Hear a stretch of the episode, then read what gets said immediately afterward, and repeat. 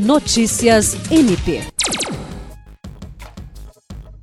O Ministério Público do Estado do Acre ajuizou ação direta de inconstitucionalidade com pedido de medida cautelar em face da Lei Estadual número 3779/2021, que extingue o Instituto de Gestão de Saúde do Acre IGESAC e cria quadro de pessoal em extinção na Secretaria Estadual de Saúde SESACRE bem como do decreto número 10.238/2021, que a regulamenta. Na fundamentação do pedido, o MPAC sustenta que a lei afronta diretamente a exigência constitucional de concurso público para assunção a cargos públicos e que a incorporação à CESACRE do quadro de extinção dos empregados do IGESAC, sem prévia aprovação em concurso público, cria um regime jurídico híbrido ao permitir que pessoal seletista adentre aos quadros da administração pública direta, cujo regime estatutário